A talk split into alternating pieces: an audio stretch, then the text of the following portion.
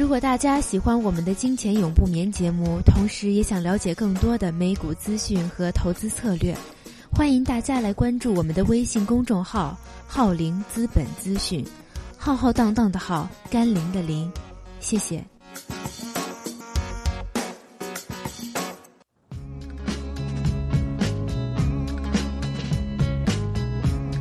解读最新北美财经，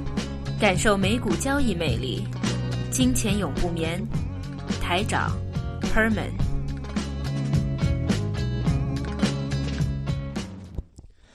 OK，回到来十一月份的第一期《金钱永不眠》节目，Herman 你好。哎，你好，台长。啊，我们今天的题目可能比较多一点啊，我们应该会说一下第一次提到了一个比较啊近这几年比较热的一个话题，就是 Bitcoin。嗯啊，比特币，比特币，那为什么会带出这个 Bitcoin？其实我们一直都想说一下，但是后来因为它跟整个系统，就整个金融系统的话，啊，那个联系，呃，你说没有联系也不可以这样子说，但其实的话，联系也不会很大，但其实的话，它也扮演了比较重要的一个角色。对，所以今天的节目的话，内容应该都要谈一下 Bitcoin，但讲之前，我们都是要回顾一下美股。方面的一个信息啊，那美股今个这一周的话，其实比较平。你说平淡的话，也可以这样子说，因为都在高位。新高啊！你每一次都是很少了，很少一个位置。因为今年的话波幅比较大，那我们的观点都没有变，还是牛市基本上。已经结束，但是牛市的结束不代表熊市马上出现。嗯，它会有一个过，我们叫做呃 consolidation period，就是啊一个比较上落市也好，或者波幅式也好，就现在未来的波幅将会越来越大。那过去几个月很明显了，每一次的调整啊，或者每一次的下跌的空间就越来越大啊，而且这个跌势的话，开始慢慢的已经。着成一个形状，如果从图表来分析的话，呃，美股目前做的比较惨淡，就是一个矿产，一个就是能源。矿产类别其实真的很难很惨，你看看金价就知道啊。就黄金为主。虽然黄金在周五有个反弹，这个反弹就是因技术反弹，我觉得是技术性，而且呃。基本上面的话，就是因为那个非农就业指数啊，没有之前的预期好。嗯，好，因为预期有大概二十六万份每一个月，但是它和新增的话，出来的数据只有二十一份，二十一万份左右，少了几万。但是这个很多人都说，根据这个数据来看，就哎呀，没有预期的好。其实没有人担心的，因为在之前百南克的时代，就上一期的联邦储备局局长他说。我们计划当中的经济收为复苏，就是保持大概一年新增的职位有二百四十万份。嗯，那如果你除以大概每一个月就是二十万份，其实现在要比他预期要好好一点。好，所以目前他所有的数据、经济数据、就业数据，啊，还有通胀之类的，都非常敏格了，说要加息的那个前提。嗯嗯，或者赫本，你觉得黄金这一期这个跌势啊，你怎么看？我觉得就是一句话来说的话，黄金那个时代已经过去了，就黄金保值的时代已经过去了。暂时吧，应该。暂时，什么意思？暂时的意思就是说，暂时过去，还是有一个。当然，将来会可能也会弹回来，只不过最近的话，黄金明显进入个下跌通道，而且这一次前这个礼拜这样，呃，这个位置的话，明显它已经打开了一个往一千下去的一个通道了。那。呃，一年之内，我觉得很有可能黄金会告别四位数，回到三位数这一个这一个目标了。因为黄金的投资啊，我们上一期的节目其实介绍了很多。嗯，对。因为现在啊，有些消息出来的话，其实目前全世界最大的庄家是反而是在中国人手上。嗯，啊，因为很多的中国的啊买啊，因为说投资者或者投机者，他们是通过啊做。操控这哎也不算操控，因为他们的数量很大，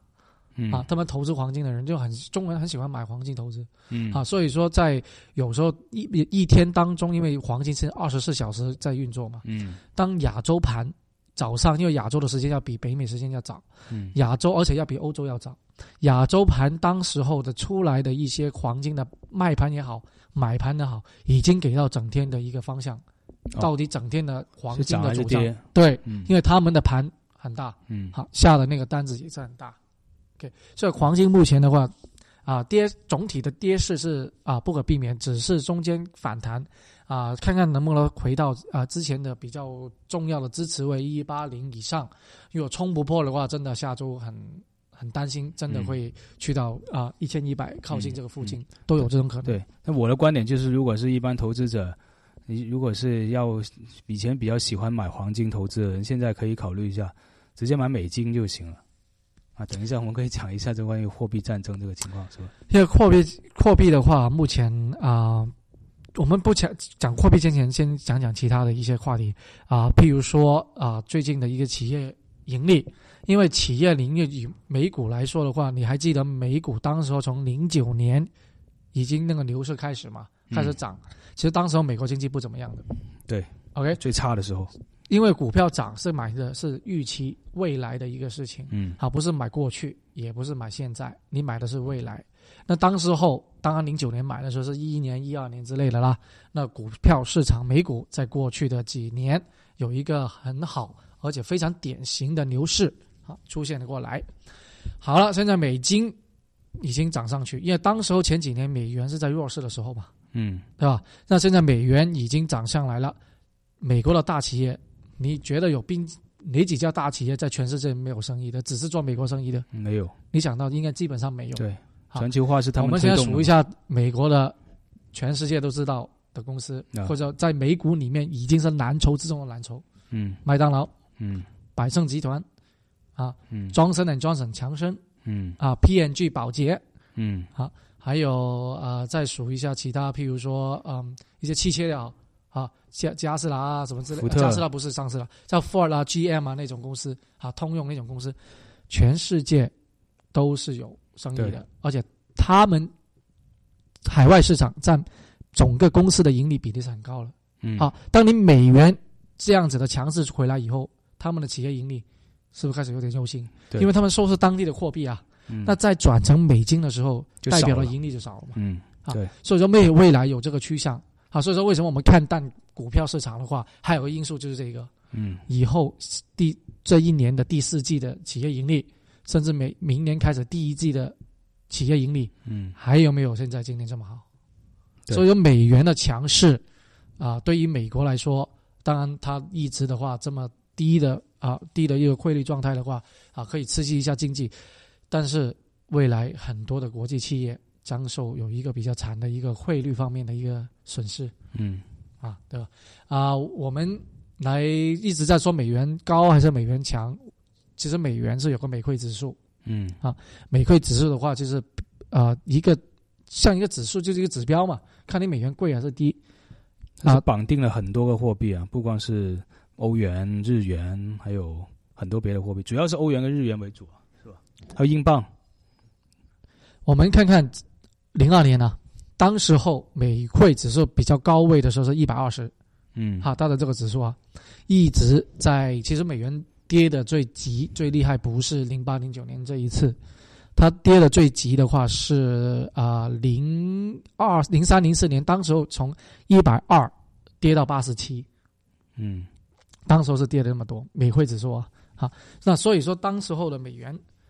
除除为什么当时会贬值？其实有没有想过？当时在印钱嘛，量化宽松嘛，当呃没有还没有量化宽松之前，啊，还没有现在之前是印钞票，因为嗯。印钞票跟量化宽松有有有点不同，嗯。因，为印钞票真的只是印钞票，哈，对，量化宽松你还要到市场上面买一些债债券，嗯。债券回来。OK，当年后它是美国零三零四年是有一个期叫什么还债期，哦，很多国家持有了很多美国的债券，债券。嗯，那他把美元贬值，它就是不是都还少了？还少了？对是是不是说美国又打击了全世界？对对，好，到现在这一次啊，这一次你就想一下最近发生这几年发生的事情，特别是今年。现在的话啊、美国啊、不是已经停止了 QE 嗯啊，它的债没有人去买嗯啊，国债也好，企业债，那谁去买？那的国际的投资者去买啦。嗯啊，美元强势，那大家的话更加啊，美元资产增值哦，那为什么更不叫买？那买资产当然是买债券好啦，买股票当然也有买股票，但是债券跟股票那可能选择债券更多，因为债券的保值啊或者它的风险没有股票那么多，那大家再去买那个债券哦，那是不是更进一步的把美元资产推高？嗯对，但是这个美元推高资产是在低利率的状况下，当它美，比如说它一加息，加息上去的话，所有的美债价格是不是跌下来？跌下来，嗯，那之前高位的时候，在不太合理的情况下，给全世界的人去买它，嗯它现在一加息，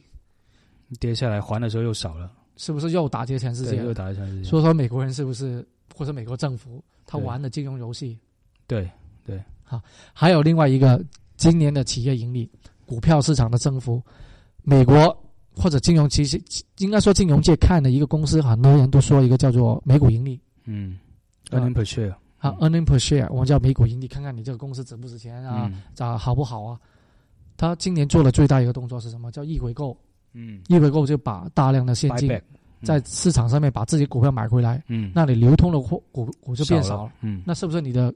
价格就上去了，你的那个价格上去，还有你的那个每股盈利就上去了？也会上去，对，因为你的股市少了嘛。嗯，那啊没有它这样子 buyback 就如果如果是 cancel 了这些股票，会每股盈利上去，但如果不 cancel 的话，还是这么多的话，只不过没有流通，美股盈利也不会上去嘛，是不是？对，但是它基本上卖卖卖倍以后，你的流通的 cancel 了，都 cancel 了嘛，嗯对吧？嗯，那这样子的话，它的每股盈利不是上去了？对那是不是它的公司它看起来就很好啊？对，P P P E 值市盈率还下降了，这样，你看这种我们叫 financial statement，就在财报方面做的这些动作，嗯，其实你的公司盈利可能没有真正表现得很好，但是你表现出来的数据就数据。好了，financial engineering 叫做 那美国玩的是不是金融工程学啊，啊？所以说美国人玩的就是这一种。对，下次我们找我们学 financial engineering 或者在研究 financial engineering 的朋友上来节目，大家多讲讲一下什么叫 financial engineering 啊。嗯 OK，那其实美国啊还有另外一个事情事件发生啊，今天还有中期选举，或者嗯赫本你说一下中期选举啊到底跟我们其实很多人不太了解美国的选举制度，对就算跟美国跟加拿大两个这么靠近的都很不一样，国家都非常的不一样。是不一样，因为我们两个国家立国的时候的方针就不一样嘛。美国是加拿大始终是英国一个大最大殖民地独立出来，但美国是一个通过一个革命来脱离了加美国的这个呃脱脱离了英国这个殖民系统而独立出来一个国家嘛。所以他们呢很奇怪，美国国立国他们有一帮叫 Founding Father 立国国父，他们立下规矩就是说，我们这个国家是不能有某一个部门或某一个方面能够独大的。所以大家互相制衡，永远都是在 check and balance。所以于是呢，就产生了这个啊、呃两会制度。两会制度就是说，一个叫上议院，一个叫下议院，然后同时产生了一个叫三权分立，就是说叫立法权、行政权还有司法权的分立。那我们一直都知道了，这个叫 Barack Obama，奥巴马这个人，那个总统，他其实是属于美国总统，是属于行政权，他是把所有每个部门、政府部门的官员由他任命。啊，所有国家事务由他是众议院和参议院啊，对，众议院参议院，同时他那个立法权是在于众议院跟参议院，所以而且里面最主要是这个叫做呃 Senate 叫参议院，它是可以影响到总统的这个决策的。就总统的东西，它可以它可以否决，然后总总统也可以否决，他们是互相制衡的。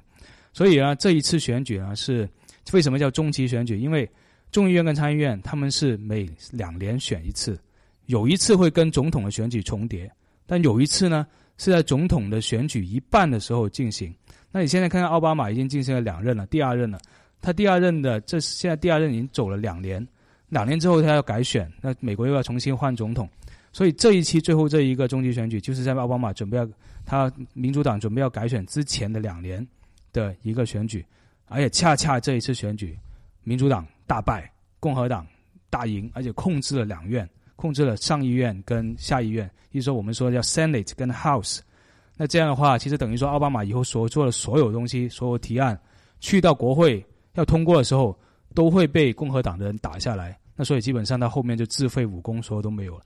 为什么奥巴马这那个人当时上任的时候能够这么大一个声势，就是说美国对他这么高的期望？因为他当时上任的时候是民主党在过去十几二十年，就从老布什时代开始，第一次控制了。参众两院同时控制了美国总统，就等于说民主党会上台，然后民主党可以控制这个国家。那民主党代表什么呢？那就说一下叫做左右翼啊。民主党代表的是左翼啊，相对中间偏左路线，叫做意思就是说它是接近于大家呃老百姓，大家打工阶层、工薪阶层，它是比较受这一方面，还有工会受方面呃欢迎的。像奥巴马最大一个票仓是在其中很大一个票仓就是 GM 的那个工会嘛，就汽车制造业的这些工会，他们全部都投给投给民主党了，因为他们代表是劳动劳动阶劳动阶层是吧？劳动大众。然后共和党代表的是所有的企业家 employer 这一 part，嗯，就他老板比如说，而且行业特别是在能源，对能源啊石油为什么 Texas 就你看老布什家族就是个能源大家族嘛，对对。那为什么他你看油价本来真的去七十六、七十五，啊，这些位置的话，很多人都看了，嗯，应该下一步就下到七十突然有一个反弹，就是因为中期选举嗯啊，这个共和党的胜出，嗯。那这样子，他以后的一些政策应该是对整个的石油行业是有一个 favor 的。对对，其中有一个很大，如如果说对加拿大来说，最大一个关系就是说有一个北方门户啊，不是北方门户，这个叫做 Keystone 啊，Keystone。Keystone Keystone Keystone 有一个很大一个油管，油管对。加拿大产油最厉害的那几个呃省，一直通到德州去，然后把它那个炼油厂在德州嘛，然后再把这个等于说是把加拿大石油卖给美国，让美国去提炼这个样子。但那个一直在奥巴马时代，奥巴马一直是反对着的，因为他觉得啊，等于把劳动力啊输给别国啊什么之类的，就保护主义比较浓厚啊。但是如果共共和党上台的，他们这帮人上台的话，他们会很促成这一个，因为现在如果说汇率的话，加币的汇率也特别低。就如果说现在买加拿大的石油拿去美国提炼，这个成本，这其实降低了很多。对，降低很多，所以生意有的做，钱都有的赚的钱机会大，所以这帮人他们会比较促进。这石油方面啊，另外一个在全球，美国现在进行的一个，比如现在美中国我们在国内在开啊 APEC 会议啊，就万国来朝，非常轰动。但是其实这里面 APEC 会议在里面最大一个角力就是中国要推行一个自己的一个贸易圈，但美国其实也在推行另外一个贸易圈。他要翻太平洋的对 TPP，对叫泛太平洋贸易圈，对它有点跟这个 APEC 有点，因为没有中国在里面的。对，他是把中国不玩了。对，不玩不跟中国玩，所以的话，但是共和党上台，哎，奥巴马在时代，民主党是有点反对这个泛太平洋贸易圈的，嗯，但共和党是支持的，因为做生意嘛，是不是？所以的话，如果共和党上台，就共和党控制两院，他们会更加多的力量去促使这一个啊、泛太平洋贸易圈。然后第三个就是奥巴马，因为在在位的时候是左派嘛，他注重的是叫全民医保奥巴马 Care 这个，但是共和党一直都反对，甚至要拉布。我们说拉布就是叫查党人上去做演讲，做四十八小时的演讲，啊 然后还拉布不让他通过，这样。但呃，如果现在民主党共共和党上台了，奥巴马在这个 Obama Care 基本上就没戏了。那对于一些医药行业啊，或者这方面也会有一个也会有一个不利因素。所以中期选举涉及很多东西。它涉及，而且是在金融行业行业方面的话，如果你做石油，刚才提到了石油那方面，那肯定嗯会有利益。那石油行业相关的也会啊，像汽车啊啊，那还有一些不单只是石油，还有如果看看最近的那些啊矿产的价格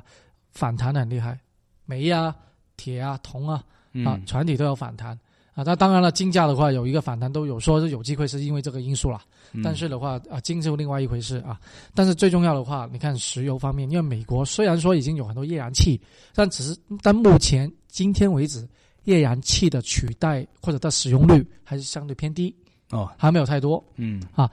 而且美国现在它竟然已经有了今啊天然啊这个液燃气在手上的话，它可是不可以把石油相对的那个使用率、燃烧率相减少。减啊、比较，因为石油的那个燃烧率还有使用率比液燃气要低的嘛。呃低啊对要低的，啊那他把这些使用率比较低的石油要卖出去啊，哦，明白。对，这它不能够太低啊，就液燃油嘛，就就对啊，所以它不能够代替，因为我现在就是做生意，嗯，哈哈，对吧？？所以说美国呃